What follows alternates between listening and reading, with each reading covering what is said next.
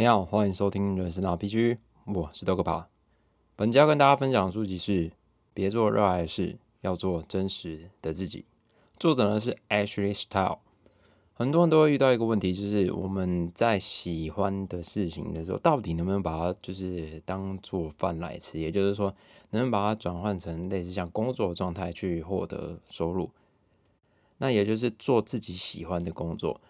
那很多人都会理解到，这可能并不会是一个好的方向，或者是一个可以真的拿来当饭吃的一个状态。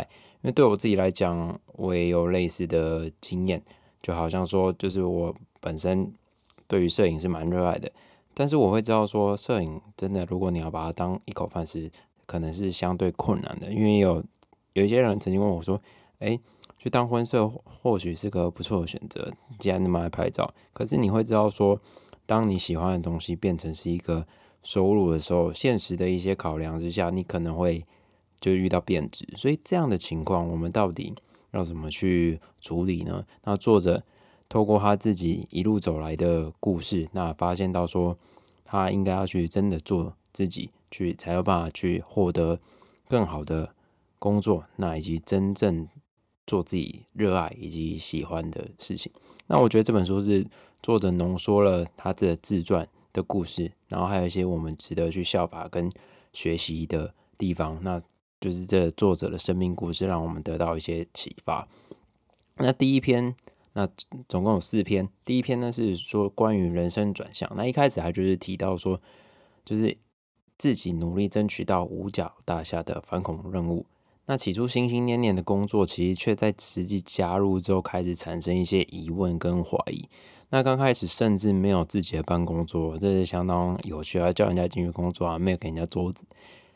所以接着开始感受到一些若有似似无的女性歧视，那这触发了作者的一些开始的自我思考。他发现到许多人活在证明自己的文化当中，那纵使这个情况是一个痛苦，又甚至对自己没有帮助。的状态，但多少这个世界上还是有人会去想要，就是哎，或者说被迫去活在证明自己的一个状态当中。那所以，是否愿意改变这样的状态，就成了成为我们就是能不能做自己的一个要素。但改变往往会去付出代价，我们可能要去舍弃一些职位啊、年资、薪水来去做转换。但作者提到说，一个非常有趣的比例，就是。火箭为了升空，它会耗尽就是一半的燃料在升空那个当下，所以在转换的初期一定是相对艰苦很困难的。那么作者也提到说，如果如果愿意改变自己看事情的角度，其实任何事情都是一个福气的概念，因为我们会知道说，在这当中转换一些想法，或许有一些新的契机很可能发生。所以根本是我们要调整自己的思维。很多人都会尝试去做抵抗这个改变。那作者说。如果我们抵抗现实，其实某种程度上是赋予它更多的能量。另外，作者也提供一些方法，让我们去检视现在自己，可能说像是呃，向亲友询问意见，检视自己的恐惧，看看自己到底在害怕什么，或者是说从核心本质去找到自己的能量。再来呢，检视自己没有想做的事情的理由跟原因是什么，然后再来是拿出勇气。核心的本质，那这些方法都能够让我们重新去确认现在自己是否在正确的方向上面。痛苦往往是成长的单程票，是这个章节我觉得非常值得推荐的一句话，那分享给大家。那下一个章节呢是最造的背叛，就是违背真实的自我。那这个章呃这个章节作者分享在五角大厦反恐任务中遭遇到的意外，接着开始调整自己的心境。那在作者没有注意到演习的时间的时候被。演习的军人压制在基地内，那这件事情让作者意识到自己并不是真正喜欢这份工作。纵使这份工作对于外界来说是拥有许多光彩亮丽的职位 title，但对于作者而言，这完全不符合作者自己的核心价值。那面对这些挫挫折呢？作者认为这些失败某种程度上就是创造成功的部分魔法，而且人们会在某些时刻。会以初学者的角度来去面对这个世界，那这些挫败其实都会是值得学习的事情。更重要是，作者发现到自己陷入一个好做好工作的致命陷阱内，就好像说，我们可能会看着别人有一些光彩亮丽的工作的 title 之类，但我们可能不知道他其实是工作的非常痛苦，或者是他根本是可能就是不是用一个很热爱的精神去做这个工作，但很有可能他陷入了一个好工作的陷阱。我相信多少人都会有这样的迷失存在。那这样的状态时，作者决定离开五角大厦的工作。那在工作中勇于辞职还是很角色。那有时候我们又会知道说这份工作不理想，却又不敢辞职。那我们就要去理解说，哎，为什么不敢辞职？那些念头来源。作者提到，生命可能会历经他人或亲友的背叛，但最大的背叛是来自于自己没有去倾听自己的声音。所以，为了让我们脱离现况，我们必须勇敢的去整理目前自己的人生。对如何发掘核心技能呢？作者建议从工作中去确认一下自己有没有一些无力感啊、疲倦感、寂寞感、缺乏目标、自我贬低，或者说能够 会让自己身心俱疲的一些状态。如果有的话，我们就要去重新审视自己的工作是否与核心技能有冲突。另外，作者列举了许多核心技能，使我们能够对照自己拥有是否拥有这些特质。那从这些技能当中找到一些核心的技能。当做线索去找到自己的职涯方向。一个精彩的职涯始于真实自我和天生的技能与天赋，而非热爱或是自认热爱之事。是这个章节最好的忠告。就是你可能以为你喜欢的事情，但如果你真的下去做，转换成工作的话，不一定会是你真正喜欢的事情。第二个篇章是转向讯号。那第一个这个章节呢？第一个章节是苦乐相随。作者分享了过往的儿时经历，从小过着无忧无虑、无忧无虑的日子。那每天收啊，每每逢生日就收到精美礼物。直到十岁那年，作者的父亲因为经济因素被迫换到比较小的房子。然后他收到不明所以的生日礼物后，作者开始对金钱产生恐惧。但而后也因为一些事情，让他理解到生呃金钱的意义。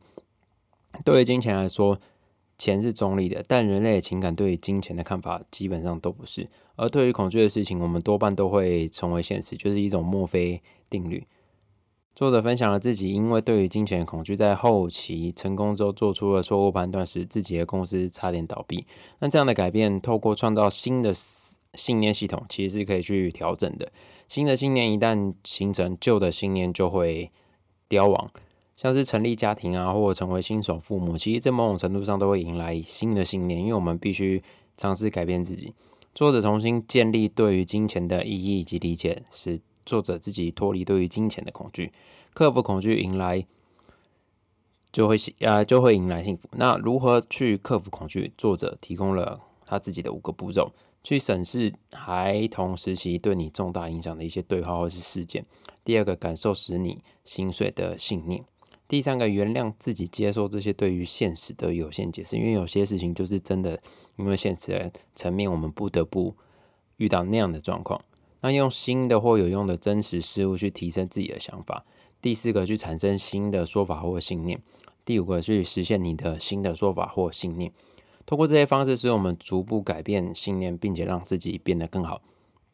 作者也提到，个人的其他动力。要么不是来自恐惧，要么不就是来自灵感。那选择自己让自己兴奋的事，才能够走得长久。大家可以想一下，目前自己工作的状态，这个工作是让你带着恐惧上班呢，还是带着欢喜，或者是有一种莫名其妙的雀跃跟喜乐在工作？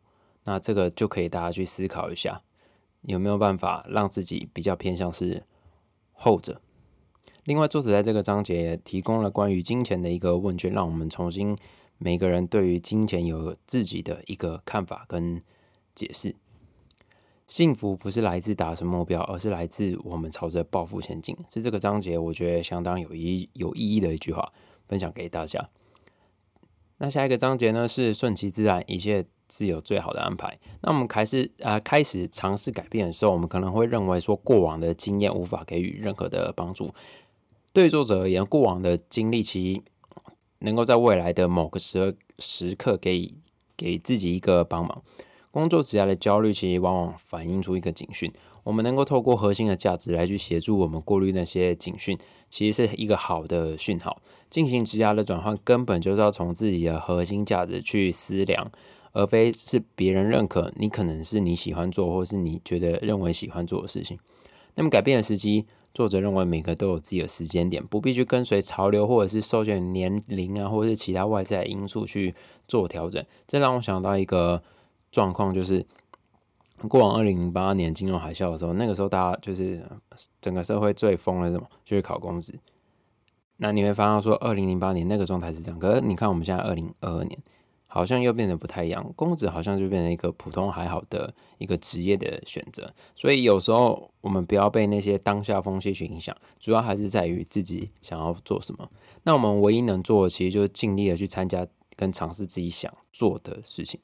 那个可能会被拒绝，或者是备受挫折，但这些都是通往自己核心价值的一个过程。那么作者发现呢，其实热爱自己工作的人，通常有三个特质，第一个是。核心本质符合工作性质。第二个是积极运用自身的核心技能。第三个是核心价值也能够成立，成为筛选的一个功能，让我们知道说可以做什么。根本的起点在于自身的核心价值有没有被好好利用。如果我们核心价值，像作者的核心价值，他就是喜欢跟别人聊天，可是他却在五角大厦那种就是比较知识化的地方工作，那他就是没有办法好好发挥他的核心技能。那我们可以去思考，说自己要做什么才能去靠近自己的核心价值。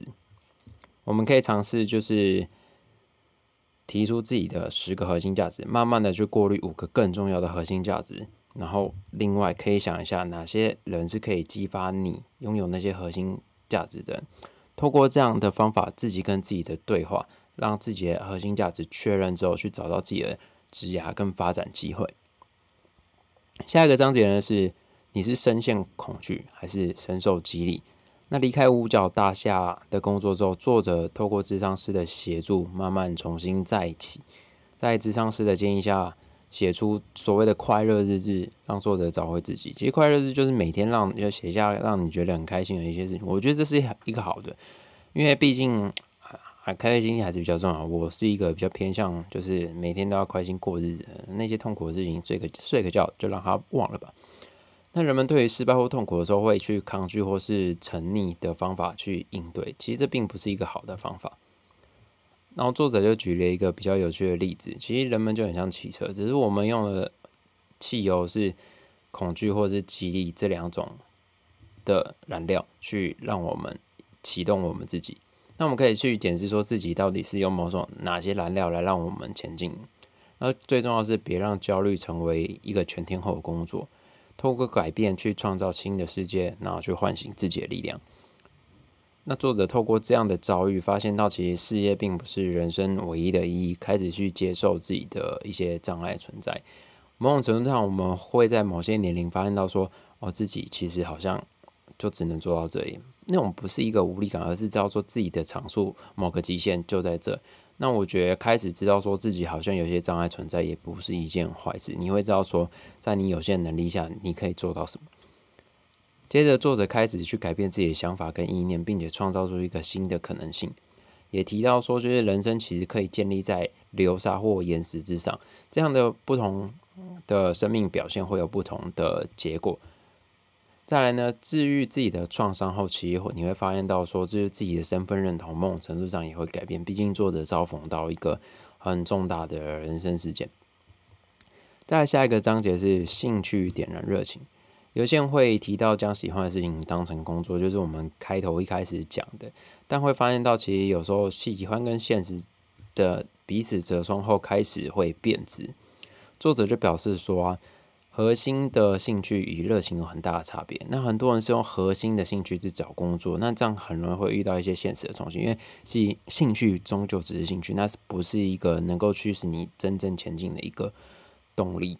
所以在求职之前，建作者建议我们要先确定、厘清，说自己的兴趣是什么，热情之所在是什么，因为热情存在于内心当中。有时候我们会在一些喜欢的产业遇到一些不喜欢的工作，那作者建议就可以在相同的产业产业去找到能够符合你核心价值、拥有热情的一个工作。再来求职，有时候可能会撞墙嘛。作者建议就是如果如同像汽车一样回转，因为如果墙在那里，你汽车开过去，你始终就是会出车祸。所以换一个方向再出发。不要保持一些空有的希望，因为那其实是没有帮助。我们可能会想说，啊，我们今天去面试，昨天去面试，那我们一定会收到这样家 offer。哦，我不知道哪些人会有一些这种莫名其妙的勇气跟想象，说自己找呃去面试就有机会上。所以有时候要换个角度，现实有时候就是这么的无情啊。所以我们可能要就是保持一个轻松的态度来面对求职这件事情。另外，可能已经在工作中发现自己的工作状态不是想要的，那作者建议就是不要过于被动，主动改变的人才有机会走向自己想要的人生。第三个篇章是重新规划人生。那第一个章节是我们不要去低估任何跟我们交谈的对象。作者在这个章节分享了，就是他在华府意外拓展的人脉关系，从地铁站跟一个流浪汉交流的开始，开始拓展出在白宫一个面谈的机会。我觉得这是相当有趣的一个历程。所以作者认为说，不要低估任何在生命中跟你遇到的一些对象，有时候他们会给你一个很大的帮助。国会大厦司机竟然能够能跟前总统美国。前总统克林顿有所联系，那这一切都是一些很奇幻的旅程。另外，作者也有提到，自认他自己就是很喜欢聊天沟通的人，透过不断跟人建立自身的人脉跟交情，开始去拓展出一些友谊。那人脉的建立也不仅仅只是建立关系，更重要的是我们自身能不能够给予朋友呃这些人脉一些协助。也提到说，其实很多工作并不是在网络上。会找到，因为都是在别人的口袋名单内。其实这跟《无限赛局》作者提到的内容是相似的，因为很多时候职缺会宁愿去找一些他们新的人去问说，哎，有没有这个职缺符合的人才或人选？他们真的没有办法，才会下一步去网络上找人。所以掌握职缺下一步就是赢得这些工作嘛。那我们透知道这些人有一些职缺之后，那我们如何赢得工作，就是在于说，不是履历最好看的，而是。越就是最有本事的求职者，可能我们在求职路上会遭遇到一些困境。那作者认为这就是我们尝试的机会还不够多啊，撞破的墙还不够多。那总有一天，就是你会遇因为你的努力找到一个你可以胜任的工作。那下一个章节是自我行销的魔力，如何行销自己是在求职路上一件很重要的事情。作者表示，大部分人都了解自己，但却不谈论自己。我觉得这个某种程度上，在亚洲的文化其实会更加明显，因为我们比较不会去特地吹捧自己。这是一个我们觉得可以，我觉得可以，大家可以在变得更好的一个地方。如果能将自己的长处透过交谈之中展现出来，相信就能让别人留下印象。作者就分享了一个关于就是电梯简报的概念，在短时间内让别人可以快速认识你。那电梯简报有四个概念，是故事、进行、吹嘘、技能、目标四个步骤。作者就提到说，如果要引人注意，其实就要吹嘘自己的优异事迹，把自己那些事情炒得很厉害这样子。所以在面试的时候，如果如何快速去表达自己的优势跟履历，就可能成为一个有没有办法求得这个工作的关键。下一个章节是高度企图心，但一切随缘。离开五角大厦后，作者开始去寻找自己的下一份工作，但因为方向不对，作者先进入到一间广告公司当助理。那这也压抑了他的成长。那他大概用了八个月的时间重新理清自己。有时候我们会因为觉得说，是不是先有一份工作，然后再找下一份工作，这样会比较好？但作者举了一个也是蛮有趣的例子，就是萨拉。不会在某种时间点变成甜甜圈，所以在不适合的领域求职其实就是浪费时间。所以在求职的时候，我们会遇到一些长时间的无声等待呀，又或者是一个就无声的回信，大概两三个月，可能会让我们自己变得没有信心。但作者认为，一定要让自己还是在那个当下，其实是具有价值感的。另外，就正视自己的勇敢去创造机会的时候，我们才有办法去实现，就是找到工作这一件事情。作者另外提到说，世界上其实有三种人，第一个是改变者，他会随时意识到自己需要改变，然后或者是调整，然后进而去改变自己；第二个是梦游者，那他们只会在特定的时刻清醒，那迫使自己改变；第三个是否认者，那他们始终不会改变。那我相信大家都希望自己能够成为改变者，随时随地去检视自己的生命状态，并且调整自己的步伐，那才能让自己走向自己想要走的路。另外，作者有提到说，如果你可能在大学毕业，准备要念硕士的时候，如果你的硕士不是因为自身的兴趣想要钻研一些知识而去申请硕士学位的话，其实某种程度上只是在用社社会认可的方法去逃避现实。所以，如果你可能就是没有想要念硕士，你却要申请硕士的话，可能要去思考说，为什么要去申请硕士？我真的喜欢在走路研究吗？这会对我有实质上真正的帮助吗？如果你是真的热爱去找到知识，或者是追求硕士学位，这并不是一件坏事。但始终要知道说自己在做什么。最啊，那下一个章节是成功法则，做别人不愿意做的事情。这个章节作者就开始分享自己创业的过程以及成功的故事，从五角大厦到助理，最后透过发挥自己的核心技能，成为职涯顾问。许多人都会想着自己想做的事情，但却没有真的去做。作者认为是因为我们想要的生活，然后去采取大胆的行动，其实是不容易的。但某某些时刻，只要跨过那些恐惧跟挫折以及不安，终将我们都能够去得到我们想要的生活。那做那些别人不愿意做的事情，其实我们才有机会去获得更多。作者另外分享了关于自己去受邀参加 TED 演讲的过程。他发现到说，再厉害的人去走到面对群众的这个过程里面，他还是会有一些不安跟恐惧。所以，我们总是要一直去练习，才能将这些不安或恐惧变成是一个很驾轻就熟的状态。再来呢，是宝贵的人生低谷。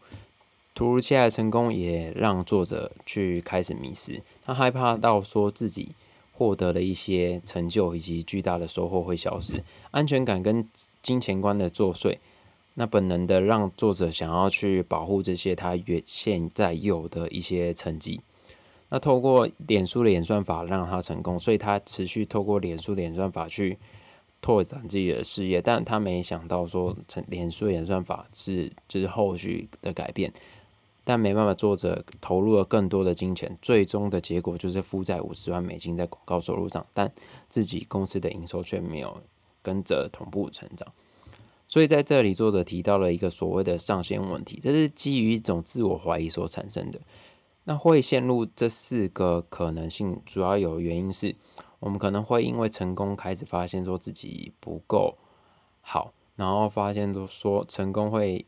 会有一些不忠或者是抛弃的过程，再还是害怕自己出风头，那这些恐惧都使我们害怕自己能够再变得更好。作者也产生这样的怀疑以及恐惧，使他自己失去判断能力，那就做出一些比较错误的决定，让自己负债累累。那这样的挫折也使作者重新去审视自己的观念，真正的去面对自己。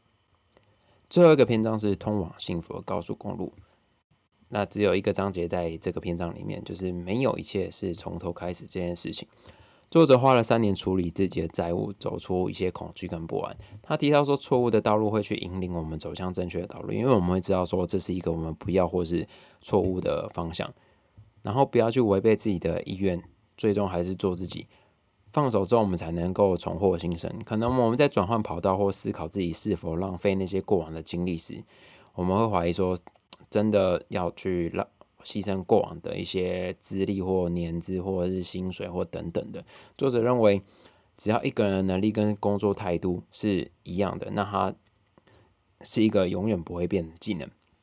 不管你到什么领域或是什么样的职业，只要有这些态度跟这样的成功的方法。成功其实就是是时间上的问题。最后，作者呢知道自己不再被金钱去恐惧主导自己的人生，那开始对于自己的人生有更多目标。有了更多的目标，就会有源源不绝的能量涌入。那么最后提到这个章节提到的是要去真实的面对真相带来的困扰，不要剥夺低潮时的尊严。因为作者因为这三年就是陷入一个很嗯。很深的低潮里面，但他知道说走出来之后，你还是能够真正的做好自己。好，以上是要分享大家的这本书，别做热爱的事，要做真实的自己。希望大家都能够在自己的生命路上找到做自己的一个方法，然后不管面对怎样的挫折、无奈或是痛苦，都能保有自己的初衷。感谢大家收听，我们下一本书见，拜拜。